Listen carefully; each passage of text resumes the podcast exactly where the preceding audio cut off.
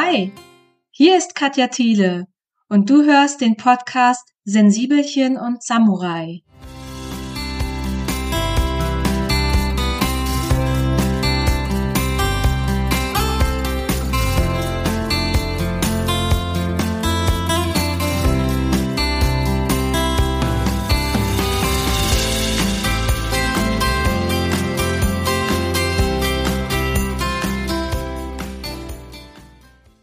Sei gegrüßt zu dieser neuen Folge. Ich hoffe, es geht dir großartig. Und wenn nicht, ist es auch okay. Ich meine, vielleicht ist heute wieder so ein wuseliger Tag, wo gefühlt die ganze Welt an dir zerrt und du von all den äußeren Reizen völlig erschöpft bist und du das dringende Bedürfnis verspürst, dich komplett zurückzuziehen und deine Batterien aufzuladen. Oder grübelst du vielleicht gerade über eine Bemerkung, die jemand heute gemacht hat? Oder hat jemand dich böse angeguckt und du fragst dich, ob er oder sie verärgert ist wegen irgendwas, das du gesagt oder getan haben könntest. Vielleicht bist du einer dieser Menschen, die sich sehr schnell sehr viel zu Herzen nehmen. Einer dieser Menschen, die sehr geräusch- und geruchsempfindlich sind. Einer dieser Menschen, die nach zu viel Reizüberflutung alleine sein müssen, um wieder klarzukommen oder du bist vielleicht einer dieser Menschen, die kritische Bemerkungen sofort auf sich beziehen, sie persönlich nehmen. Dann bist du vielleicht hochsensibel. Hochsensible Menschen bekommen im Laufe ihres Lebens häufig Sätze zu hören wie Stell dich nicht so an, das ist doch nicht so schlimm, sei doch nicht so empfindlich, du bist wie ein rohes Ei, du bist komisch, Musst du dich immer so anstellen? Musst du immer so rumpinzeln? Jetzt reiß dich mal zusammen. Warum heulst du jetzt schon wieder? Ach, jetzt sei doch nicht so. Oder auch Begriffe wie Heulsuse, Weichei, Mimose, Waschlappen, Einsiedler, Zicke, Spaßbremse. All diese Wörter könnten hochsensible Menschen schon an den Kopf geworfen worden sein. Oder es wird bei Frauen auch gerne auf das Frausein an sich geschoben, auf Hormonschwankungen und was weiß ich. Es ist jedenfalls keine Freude, so oder ähnlich bezeichnet zu werden. Ist es denn falsch oder schlecht, besonders viel zu empfinden? Ich finde nicht. Ich möchte in dieser kurzen, knackigen Folge mit dir teilen, was ich persönlich als typisch hochsensibel definiere und warum ich diese Kategorisierung gleichzeitig als Fluch und Segen betrachte. Zum Beispiel ist es so, dass eine stark ausgeprägte Wahrnehmungsfähigkeit hochsensiblen Menschen dazu verhilft, dass sie sehr genau Stimmungen und Gefühle anderer Menschen wahrnehmen können.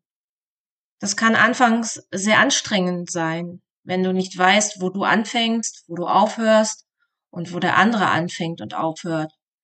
Sprich, es geht darum, deine Grenzen zu spüren und einzuhalten. Und ganz klar deine eigenen Gefühle und Stimmungen von den Gefühlen und Stimmungen der anderen zu unterscheiden und äh, zu trennen. Das braucht definitiv Übung und das klappt auch nicht immer. Je nachdem, wie bewusst, aufmerksam und achtsam du mit dir selbst bist. Hochsensible Menschen verfügen auch über die Fähigkeit, sehr intuitiv zu denken und dabei neue Zusammenhänge zu erkennen. Gleichzeitig grübeln Hochsensible oft mehr als andere. Sie zerbrechen sich den Kopf darüber, was andere Leute gesagt oder getan haben und was das mit ihnen zu tun hat. Sie hinterfragen alles und drehen sich damit aber auch häufig im Kreis. Es ist meist nicht so, dass sie ein Verhalten analysieren und strukturieren und einordnen und dann wieder fallen lassen. Es ist vielmehr so ein Gedankenkreisen. Und das eine Gedankenkreisen wird meist erst durch ein neues Gedankenkreisen abgelöst, weil ja ständig neue Reize auftreten und ohne Filter aufgenommen werden. Ähm, Hochsensible haben häufig auch keinen Spaß an laut und voll, also an Lautstärke und vielen Menschen. Sowas wie Partys, Oktoberfest, Karneval, Kaufhäuser und ausgedehnte Shoppingtouren sind ihnen häufig ein Graus. Das ist für Hochsensible die absolute Reizüberflutung. Viele Leute, viel Lärm, viele Gerüche. Und Hochsensible mögen häufig auch keine Spontanität. Sie finden Überraschungen oder plötzlich eintretende Situationen oder Planänderungen äußerst schwierig zu handeln. Ungewohnte Situationen überfordern sie häufig und sie brauchen Zeit, um sich zurechtzufinden. Sie fühlen sich meistens wohler mit Routinen. Die sind ihnen eben vertraut und beruhigend. Und äh, wie ich es eben schon meinte, äh, leben Hochsensible mit einer permanenten Reizüberflutung. Sie haben keine so ausgeprägten Filter, wie das bei Nicht-Hochsensiblen der Fall ist. Alle Reize werden viel intensiver wahrgenommen. Auf allen fünf Sinneskanälen werden die Reize viel mehr befeuert und müssen irgendwie verarbeitet werden, wofür Zeit und Ruhe benötigt wird. Mal ein Beispiel zur Verdeutlichung. Nicht Hochsensible gehen durch die Welt und filtern in wichtig, unwichtig. Mal stark vereinfacht gesagt. Und Hochsensible gehen durch die Welt und filtern permanent nach vielleicht wichtig, vielleicht wichtig, vielleicht wichtig.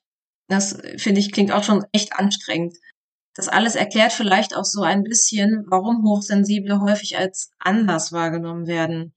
Nicht Hochsensible können deren Verhalten und deren Empfinden oft nicht so gut nachvollziehen. Dabei ist Hochsensibilität weder gut noch schlecht. Sie ist einfach nur eine weitere Facette des Menschseins. Und was mir auch ganz wichtig ist, Hochsensibilität ist keine Krankheit. Das Gehirn funktioniert einfach nur anders als bei anderen Menschen, die nicht hochsensibel sind. Und es gibt auch nicht den einen hochsensiblen Menschen. Das mag für dich vielleicht logisch klingen. Ich stelle aber immer wieder fest, dass bestimmte Zuschreibungen, Eigenschaften in ein Entweder-Oder-Denken münden und damit auch in Vorurteilen und Schubladen. Ich persönlich halte nichts von irgendwelchen aufgedrückten Stempeln und von Schubladendenken. Und da es auch nicht den einen hochsensiblen Menschen gibt, äh, sind diese Eigenschaften, die ich gerade beschrieben habe, auch nicht bei jedem gleich stark ausgebildet.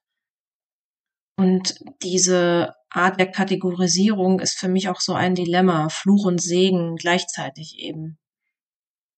Nachdem ich circa die Hälfte meines bisherigen Lebens auf der Suche nach Antworten war und nicht wusste, dass es so etwas wie Hochsensibilität gibt und dass es auch viele andere Menschen gibt, die ähnlich empfinden, war dieser Aha-Moment, als ich davon erfuhr, eine riesengroße Erleichterung für mich. Dieses Stochern im Nebel war endlich vorbei. Ich konnte mich in der Beschreibung von Hochsensibilität zunächst mal komplett wiederfinden. Das war so, als würde ein wohltuender Balsam über mich und durch mich durchfließen. Und es war auch beruhigend irgendwie, dass es eine wissenschaftlich fundierte Erklärung dafür gab.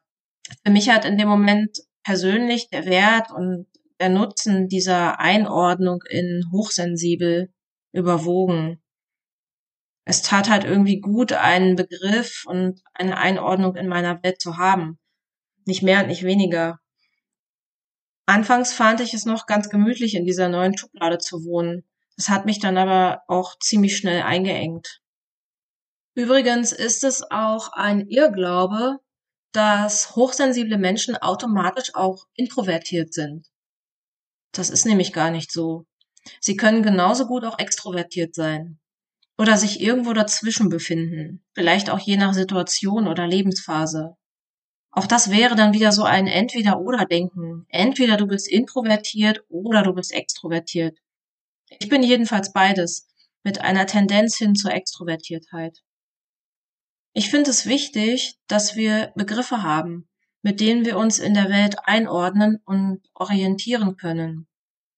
Begriffe, die uns unser Empfinden, unsere Wahrnehmung erklärbar machen. Dafür finde ich solche Kategorien wie hochsensibel, introvertiert, extrovertiert, Scannerpersönlichkeit, Vielbegabung und so weiter total wichtig. Allerdings nervt es mich, wenn diese Kategorien dann zu Schubladen und Vorurteilen anderer Leute werden, die diese Eigenschaften und Begabungen nicht kennen oder nicht akzeptieren wollen. Und wenn Menschen auf diese eine Zuschreibung reduziert werden und womöglich auch ausgegrenzt werden. Genauso nervt es mich aber auch, wenn Menschen, die sich beispielsweise als hochsensibel bezeichnen, diese Hochsensibilität für sich als Ausrede benutzen, um es sich in ihrer Opferrolle bequem zu machen und als Ausrede dafür, irgendwelche Dinge nicht zu können. Dafür fehlt mir das Verständnis und auch die Geduld. Ich wünsche mir ganz einfach, dass jeder Mensch sein Potenzial und seine Gaben voll ausschöpfen kann und weder von anderen Leuten falsch gemacht wird, noch sich selber irgendwelche Geschichten erzählt, warum das alles nicht möglich ist. Und was heißt eigentlich zu sensibel sein oder zu empfindlich sein? Wofür denn zu sensibel? Wofür denn zu empfindlich? Für die kalte, harte Realität? Für die Grobheit? Für Rücksichtslosigkeit und Ungerechtigkeiten in unserer Gesellschaft? Um dem Ganzen zu begegnen, finde ich, können wir gar nicht sensibel genug sein. So heißen mitfühlend, empathisch, eben menschlich. Also nochmal kurz zusammengefasst. Hochsensibilität ist keine Krankheit. Hochsensibilität ist eine tolle Gabe, eine Ressource, die du nutzen kannst. Einen Begriff, eine Kategorie und damit eine Erklärung für das eigene Empfinden zu bekommen, ist echt wie ein wohltuender Balsam für den Körper, für die Psyche und für die Seele. Daraus aber Schubladen, Vorurteile oder Ausreden zu machen dafür, dass du irgendwas nicht kannst in deinem Leben, das bringt dich halt überhaupt nicht weiter. Und zum Schluss habe ich noch zwei Reflexionsfragen für dich. Wo in deinem Leben hast du akzeptiert, durchschnittlich zu sein und dein Licht zu dimmen? Und wo in deinem Leben hast du akzeptiert, dass du nicht gut genug bist? Und damit möchte ich diese Podcast-Folge auch beenden. Ich hoffe, du konntest etwas für dich mitnehmen. Ich danke dir sehr fürs Zuhören und ich freue mich, wenn du mich auf dieser Reise begleitest, diesen Podcast abonnierst und ihn mit deiner Familie und deinen Freunden teilst. Ganz besonders freue ich mich über eine 5-Sterne-Bewertung bei iTunes. So hilfst du mir, dass dieser Podcast für noch mehr Menschen sichtbar wird. Bis zur nächsten Folge. Alles Liebe, deine Katja.